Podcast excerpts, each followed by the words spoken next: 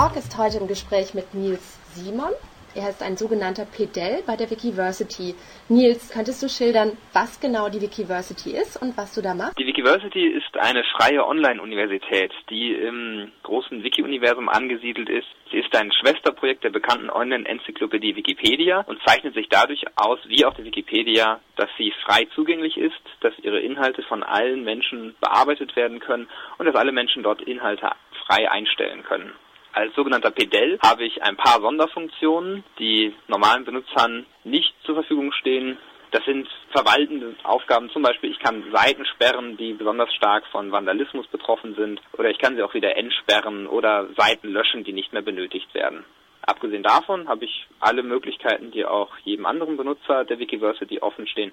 Das heißt, ich kann neue Seiten erstellen, ich kann Inhalte einfügen, ich kann bestehende Inhalte bearbeiten und ich kann kleine Fehler, die ich finde, beseitigen. Seit wann gibt es die Wikiversity und wie viele Leute sind dort aktiv? Die Wikiversity gibt es seit ungefähr einem Jahr. Damals war sie als sogenanntes Projekt im Beta-Status von der internationalen Wikimedia Foundation gegründet worden. Seitdem gibt es die Wikiversity bereits in mehreren Sprachen, neben der englischsprachigen Version auch eine deutschsprachige, französische und italienische Version.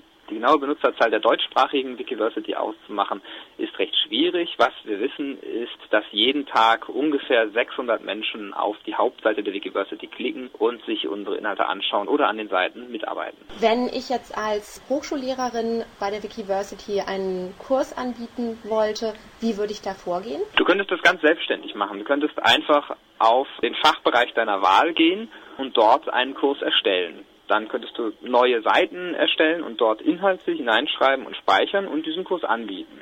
Alternativ gibt es die Möglichkeit, in der vielbesuchten Cafeteria der Wikiversity nachzufragen und sich dort Hilfe von versierteren Wikiversity-Benutzerinnen und Benutzern zu holen und sich von denen erklären zu lassen, wie Seiten neu angelegt werden oder welche Art Inhalte besonders gut zur Wikiversity passen würden. Wie sieht es mit speziellen E-Learning-Inhalten aus, wie zum Beispiel Tests oder Quizzes oder ähnliches? Als spezielles E-Learning-Merkmal haben wir bislang vor allem die Möglichkeit, Multiple-Choice-Tests zu machen. Die Wikiversity-Gemeinschaft überlegt im Moment noch, welche anderen Mittel und Möglichkeiten wichtig sind, um eine Online-Universität gut organisieren zu können.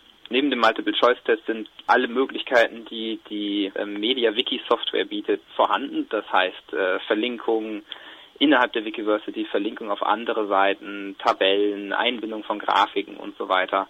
Das sind alles Dinge, die auch jetzt schon möglich sind. Das heißt, jemand könnte auch seine Flash-Animation oder ähnliches in der Wikiversity einbinden. Flash-Animationen können leider nicht eingebunden werden, weil sie ein potenzielles Sicherheitsrisiko darstellen können. Was eingebunden werden kann, sind GIF-Animationen. Allerdings zugegebenermaßen weniger komfortabel oder weniger vielfältig sind in den meisten Fällen als Flash-Animationen. Muss denn für jeden Inhalt, der in die Wikiversity eingestellt wird, nur ein Unbedenklichkeitsnachweis erbracht werden, also dass zum Beispiel Urheberrechte geklärt sind?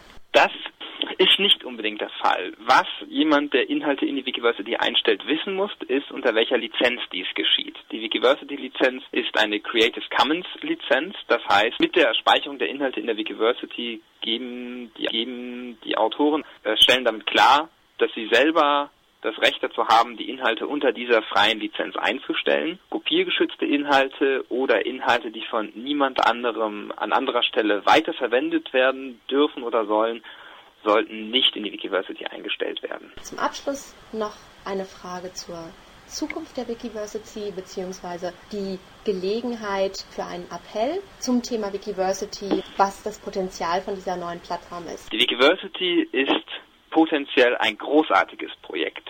Sie bietet einen Rahmen, um auf hohem Niveau in einer freien Online-Umgebung gemeinsam mit anderen interessierten Forscherinnen und Forschern Forschung, Lehre und Lernen zu können, was die Wikiversity braucht, vor allem in den nächsten Monaten, um sich weiterentwickeln zu können. Das sind hochwertige Inhalte. Einige davon können bereits jetzt in der Wikiversity gefunden werden und wir hoffen sehr darauf, in der nächsten Zeit noch weitere aktive Mitarbeiterinnen und Mitarbeiter der Wikiversity finden zu können. Gut, dann herzlichen Dank für das Gespräch. Gern geschehen.